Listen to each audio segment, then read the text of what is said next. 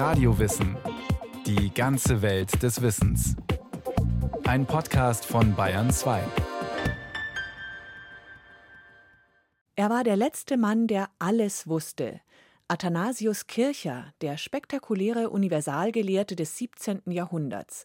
Er erforschte Hieroglyphen und Vulkanausbrüche, Musiktheorie und Landvermessung. Er glaubte an Meerjungfrauen und hatte hellsichtige Momente, die auch heutige Spötter nicht ganz unberührt lassen.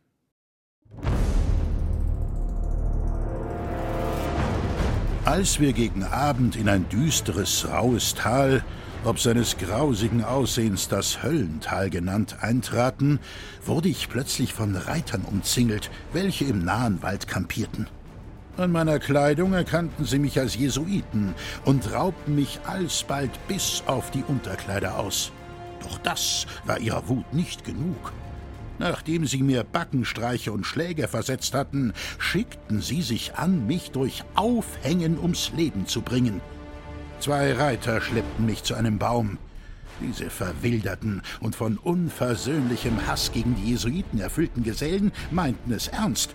Sie wollten mich tatsächlich ins Jenseits befördern.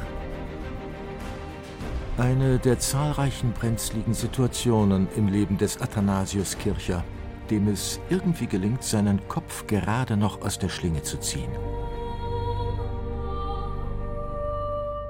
Kircher, eine europäische Berühmtheit, ein Universalgelehrter, der auf fast allen Baustellen des 17. Jahrhunderts unterwegs ist. Wer heute ein Buch über Optik schreibt, morgen eben mal die Hieroglyphen entziffert, anschließend alles Wissen seiner Zeit über die Musik zusammenfasst, gleichzeitig aber an Seejungfrauen glaubt, der läuft allerdings auch Gefahr, von manchen Kollegen als Hochstapler abgestempelt zu werden. Ist Athanasius Kircher also ein spitzbübischer Scharlatan, der sich abmüht, eine Welt zu retten, die längst unglaubwürdig geworden ist? Oder ist er eines der letzten Universalgenies, das heutige Wissenschaftler turmhoch überragt? Der Erwählte oder Wunder über Wunder. 2. Mai 1602. Athanasius erblickt das Licht der Welt und stürzt sich in ein Leben, das vor allem eines belegt.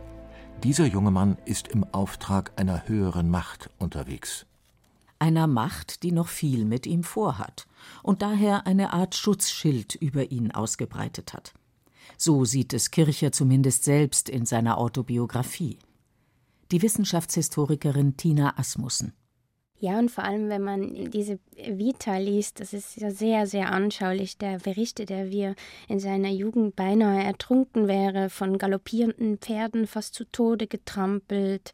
Dann hat er sich in einem Wald hoffnungslos verirrt. Und jedes Mal wurde er eben von Gott dann gerettet. Oder während seines Studiums, da gingen die Schicksalsschläge dann nahtlos weiter. Wir sind im Dreißigjährigen Krieg, das darf man auch nicht vergessen. Er litt Hunger, wurde beim Überqueren des Rheins, ist er fast ertrunken, Opfer des Raubmordes, Anklage der Zauberei. Also es geht immer weiter und er musste sich ständig beweisen. Nach so vielen Wundern ist sich der junge Athanasius seiner Berufung gewiss. Er will Mitglied im Jesuitenorden werden, der Gesellschaft Jesu, Societas Jesu, kurz SJ. Schlaue Jungs ein Priesterorden, gegründet als Speerspitze der Gegenreformation, der keine Kutte trägt, wie die Franziskaner, der keine Klöster baut, wie die Benediktiner, keine Vereinigung, die Gott hinter abgeschiedenen Klostermauern sucht und der Welt den Rücken kehrt. Das Motto lautet vielmehr Gott suchen und finden in allen Dingen, im Banalen und Großartigen, im Alltag ebenso wie in der Wissenschaft. Kircher studiert Philosophie, Latein, Griechisch und Hebräisch. Fängt aber auch schon früh an, sich für Dinge zu interessieren, die eher nicht zum Standardrepertoire eines jungen Jesuiten gehören. Athanasius tüftelt an raffinierten mechanischen Apparaten herum. Beeindruckt den Kurfürsten von Mainz beispielsweise mit einem erstaunlichen Arrangement aus bewegten Bühnenbildern und einem Feuerwerk und soll anschließend gleich dessen komplettes Fürstentum vermessen, für Kircher eine Kleinigkeit. Er braucht gerade mal drei Monate. und die Sache ist erledigt. Bereits mit 26 Jahren stößt er in einem Buch zum ersten Mal auf Abbildungen ägyptischer Hieroglyphen. Eine schicksalhafte Begegnung, die zur Leidenschaft wird. Kircher will diese Zeichen entziffern. Vorerst aber landet er für zwei Jahre in Würzburg als Professor für Ethik, orientalische Sprachen und Mathematik. Eine kuriose Mischung. Damals selbstverständlich, heute undenkbar. Und in eben diesem Würzburg hat Kircher eines Nachts schließlich eine erschreckende Vision. Als niemandem auch nur der Gedanke kam, dass die Feinde so leicht wieder ihr Haupt erheben könnten, wurde ich einst mitten in der Nacht durch ungewöhnlichen Lärm geweckt und sah mein Fenster von einer Art Dämmerlicht erhellt. Ich verließ alsbald mein Bett, um nachzusehen, was die ungewöhnliche Helle bedeute. Da gewahrte ich nun, dass der ganze sehr geräumige Hof des Kollegiums mit in Reih und Glied aufgestellten Bewaffneten und Pferden angefüllt sei. Vom Schrecken ergriffen eilte ich weg, um Zeugen für das Gesehene herbeizurufen, fand aber bald, dass die Vision wieder verschwunden sei. In den darauf folgenden Tagen wurde ich von solcher Seelenangst gequält, dass es mich nirgends litt und ich wie wahnsinnig hin und her lief. Niemand nimmt Kircher ernst. Die schwedische Armee fällt aber tatsächlich kurz darauf in Franken ein. Gustav Adolf mit seinen protestantischen Truppen. Chaos und Tumult brechen aus. Kircher flüchtet ins südfranzösische Avignon, ehemals Sitz der Päpste, und beschäftigt sich erneut mit den Hieroglyphen – als ihn ein gewaltiger Ruf ereilt, ein Ruf, um den ihn manch anderer beneidet. Er soll nach Wien kommen, als Nachfolger des berühmten Johannes Kepler, als habsburgischer Hofmathematiker. Doch Kircher ist alles andere als begeistert. Die Hieroglyphen würden ihn mehr interessieren. Widerwillig packt er seine Koffer. Da Deutschland für Jesuiten damals ein heißes Pflaster ist, muss er für die Reise nach Wien allerdings einen kleinen Umweg einplanen, eine Route über Norditalien. Kircher landet aber nicht in Wien, er landet in Rom, in der Schaltzentrale des Jesuitenordens. Der Universalist oder ein Mann für alle Fälle. Rom, Sitz des Vatikan. Sitz der Päpste, Zentrum geistlicher und politischer Macht des gesamten Abendlandes.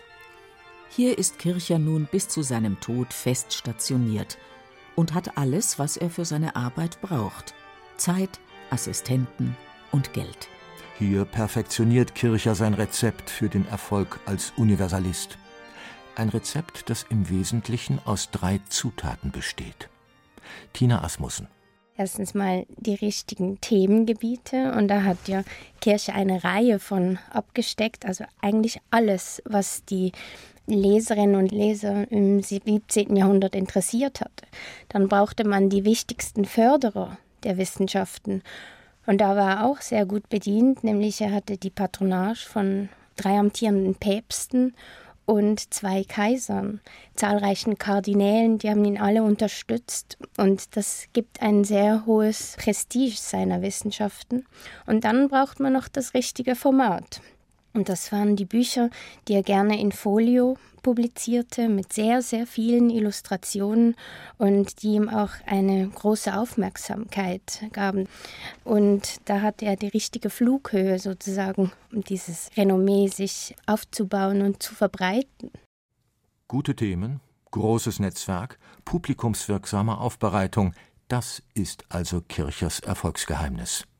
Ein Paradebeispiel, wie er dieses Rezept umsetzt, die Entzifferung der Hieroglyphen. Ein Top-Thema der Zeit, das nicht nur ihn selbst fasziniert, sondern auch seine Zeitgenossen. Kircher sammelt dazu alles, was ihm in die Finger kommt. Jesuiten in aller Welt zeichnen für Kircher Obelisken ab, schicken ihm ägyptische Artefakte und Schriften. Denkmäler, die heute längst verschollen sind. In Kirchers Schriften sind sie dokumentiert. So entsteht ein gewaltiges Archiv, die größte Sammlung von ägyptischen Gegenständen der damaligen Zeit. Um den Code zu knacken, analysiert und vergleicht Kircher die Funde, studiert antike Quellen. Nur all das hilft ihm am Ende wenig, denn er hält die Hieroglyphen durchweg für Symbole. Er interpretiert sie nicht überwiegend als Laute, sondern als Bilder und liegt damit leider daneben, seit Jean-François Champollion um 1820 das Problem mit Hilfe des Steins von Rosette gelöst hat, sind wir schlauer. Doch Kircher hatte eben keinen Stein von Rosette. Den fand ein Offizier der napoleonischen Armee erst 1799.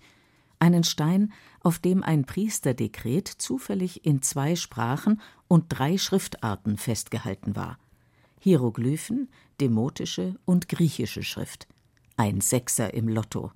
Ein entscheidender Schlüssel, der Kircher leider fehlt. Außerdem fällt Kircher auf einige Pseudo-Hieroglyphen rein. Die meisten angeblichen Hieroglyphen auf römischen Obelisken sind nämlich gar keine. Es sind Zeichen, die nur so ähnlich aussehen. Imitate, die man in Denkmäler einritzte, um den Anschein ägyptischer Originale zu erwecken. Das Ganze ist aber eben nicht Made in Egypt, sondern Made in Italy. Für so viele Pleiten bekommt Kircher von späteren Kollegen dann sein Fett ab, zum Beispiel in den Bemerkungen von Adolf Ehrmann Ende des 19. Jahrhunderts. Ehrmann ist einer der Väter und offensichtlich kein Freund Kirchers. Er war kein Forscher.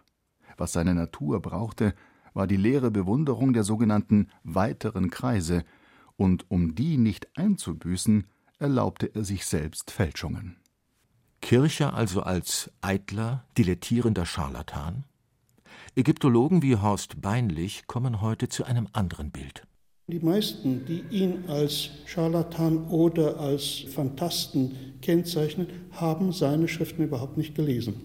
Kircher hat sauber gearbeitet, hat viele Sachen gesehen, hat festgestellt, auf dem einen Monument steht die gleiche Zeichengruppe wie auf dem anderen. Er hat als erster Texte nebeneinander gestellt, die ähnlich aussehen, hat also eine Synopse hergestellt. Das gibt es vorher noch gar nicht. Er hat also den richtigen Weg geahnt, aber mit dem falschen Handwerkszeug.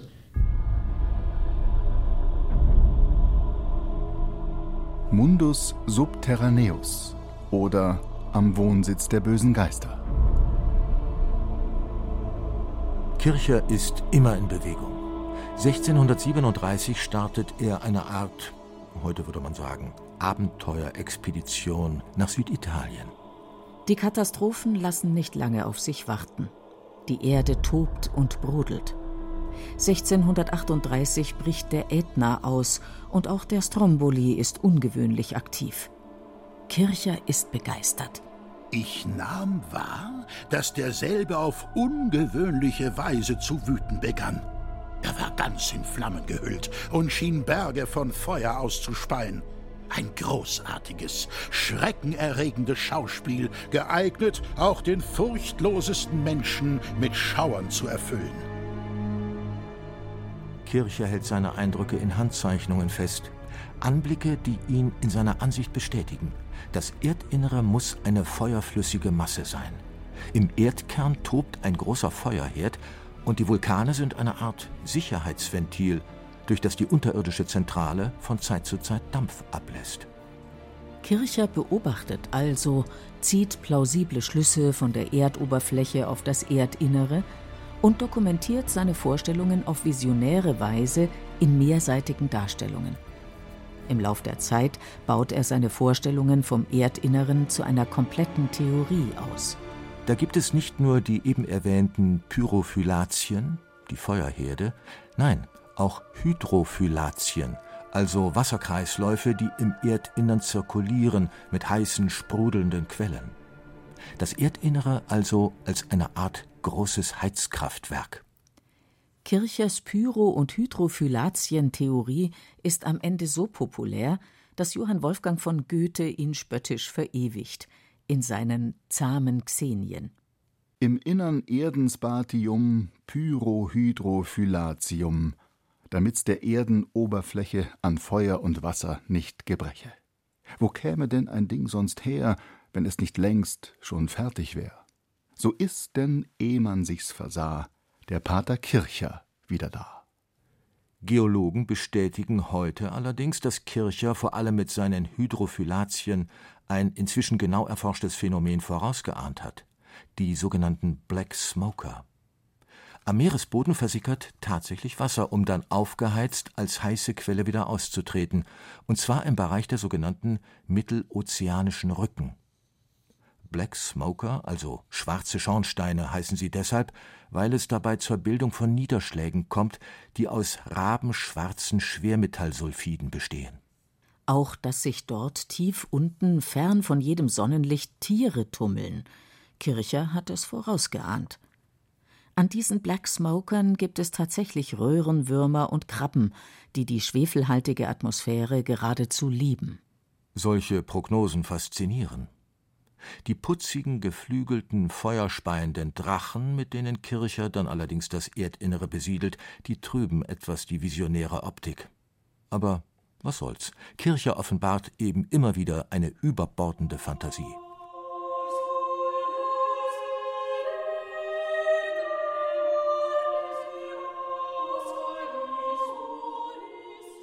Kircher erforscht auch die geheimnisvolle Welt der Klänge, verfasst eine Musurgia Universalis. Ein Werk mit dem unbescheidenen Anspruch, all das, was man damals über Musik wissen kann, zwischen zwei Buchdeckel zu pressen, auf tausend eng bedruckte Seiten. Und dabei leitet Athanasius Kircher eine unerschütterliche Überzeugung. Musik ist Teil der Schöpfung Gottes, Teil einer universellen Harmonie, die eine übergeordnete schöpferische Ordnung widerspiegelt, beherrscht von klaren mathematischen Gesetzmäßigkeiten, von Zahlenproportionen, die man erkennen kann. Die Wunderkammer oder der Teufel an der Wand. Besonderes Talent beweist Kircher bei der Art und Weise, wie er sein Wissen aufbereitet und vermittelt in großformatigen, imposanten Büchern, reich illustriert, die Kircher zudem geschickt vermarktet. Einzelne Werke widmet er gezielt bestimmten Fürsten und Kaisern, was denen natürlich schmeichelt und sie wiederum veranlasst, Kirchers Arbeit zu unterstützen. Tina Asmussen mit Kirchers Publikationen hat sich der Orden Eingangstickets sozusagen zu den Höfen erwirtschaftet. Wenn man auch guckt, die Beichtväter von den Jesuiten, die an den Höfen stationiert waren, die bekamen dann die Publikationen von Kircher, die sie ihren Fürsten dann erläuterten und ihr Interesse weckte. Und damit sicherte sich der Orden eben auch ein Eingangsticket zur Ausübung von Einfluss. Wie man Wissen geschickt vermittelt und inszeniert, demonstriert Kirche auch anhand eines eigenen Museums, das er sich in Rom einrichtet. Das Museum Kircherianum. Die Besucher kommen dort aus dem Staunen gar nicht mehr heraus. Es ist alles geboten, was für eine Wunderkammer damals Pflicht ist. Antike, mittelalterliche und exotische Kunst. Inschriften, Runenkalender, Gesteinsproben, Mineralien, Edelsteine und ausgestopfte Tiere, Fossilien, Skelette und Korallen. Mittendrin auch der stolze Beweis für die Existenz der Meerjungfrau, ein angeblich original jungfräulicher Fischschwanz samt Knochen. Was Kirchers Museum von der großen Masse der Wunderkabinette damals aber unterscheidet, ist folgendes. Sein Museum ist zum Anfassen, ist eine Art naturwissenschaftliches Labor mit faszinierenden mechanischen Apparaten. Beispielsweise eine Laterna Magica, eine Art Diaprojektor für Glasbildträger. Mit diesem Vorläufer des Heimkinos kann man sogar bewegte Szenen an die Wand zaubern, indem man mehrere Dias mit verschiedenen Bewegungszuständen einer Figur rasch vor dem Objekt vorbeiziehen lässt. Ein barockes Kino, das Kircher nutzt, um buchstäblich den Teufel an die Wand zu werfen, schildert der inzwischen verstorbene Kulturwissenschaftler Christoph Dachselmüller. Das war genau die Absicht, die Leute damit auch zu erschrecken. Also tief ins Gemüt zu gehen. Und wir haben Zeugnisse, dass Menschen in Ohnmacht fielen vor Angst, dass sie fluchtartig den Saal verließen, weil sie gar nicht darauf vorbereitet waren, dass ihnen plötzlich wie ein Gespenst etwas erscheint. Weil man war so gebannt, dass man gar nicht mehr auf das, was man am Körperdruck dachte. Für uns heute bei allen Computeranimationen aus Hollywood fast unvorstellbar, aber für die damalige Zeit einfach eine ganz faszinierende Sache. Die Vision oder ein Heer von Fachidioten. Athanasius Kircher stirbt am 27. November 1680 einer der berühmtesten Männer seiner Zeit. Er wird 78 Jahre alt, hinterlässt mehr als 40 Bücher und 2000 Briefe. Doch was bleibt von Kircher nun? Ein Universalist, der zwar keine einzige wirklich bahnbrechende Entdeckung macht, wie ein Newton oder Kepler, der aber das, was er sagt, zumindest frisch aufbereitet, wunderbar illustriert und publikumswirksam verpackt. Kirchers Sicht der Dinge, sein Glaube an Wunder, an Meerjungfrauen und feuerspeiende Drachen, all das provoziert gerade dazu, ihn durch den Kakao zu ziehen. Aber Vorsicht, Kircher befindet sich in bester Gesellschaft.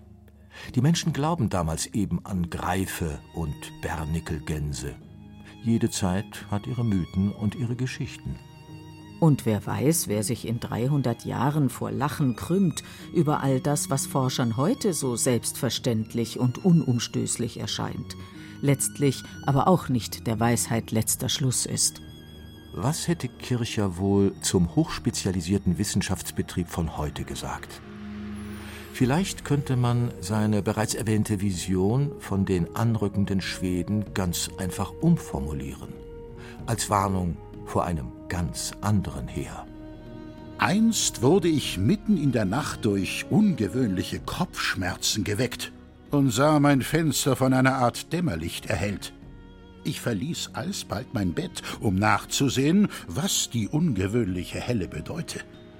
Da gewahrte ich nun, dass der ganze sehr geräumige Hof des Kollegiums mit einem in Reih und Glied aufgestellten Heer von Fachidioten zu hohem Rosse angefüllt sei, die allesamt zwar die Sandkörner im eigenen Garten beäugen, die Blumen in des Nachbarsgarten aber schon gar nicht mehr kennen.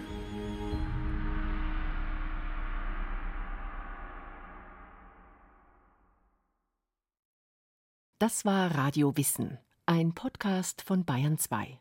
Autor Martin Schramm, Regie Rainer Schaller. Es sprachen Beate Himmelstoß, Andreas Neumann, Jerzy May und Christian Jungwirth. Technik Andreas Lucke. Redaktion Thomas Morawetz. Wenn Sie keine Folge mehr verpassen wollen, abonnieren Sie Radio Wissen unter bayern2.de slash podcast und überall, wo es Podcasts gibt.